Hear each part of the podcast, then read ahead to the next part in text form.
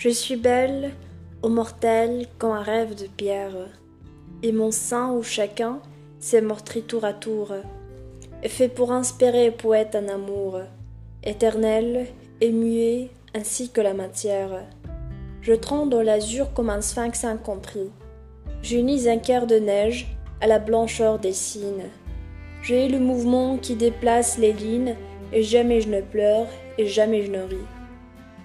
Les poètes, devant mes grandes attitudes, que je l'air d'emprunter au plus fiers monuments, consumeront leurs jours en d'austères études. Car j'ai, pour fasciner ces dociles amants, de purs miroirs qui font toutes choses plus belles, mes yeux, mes larges yeux, clartés éternelles.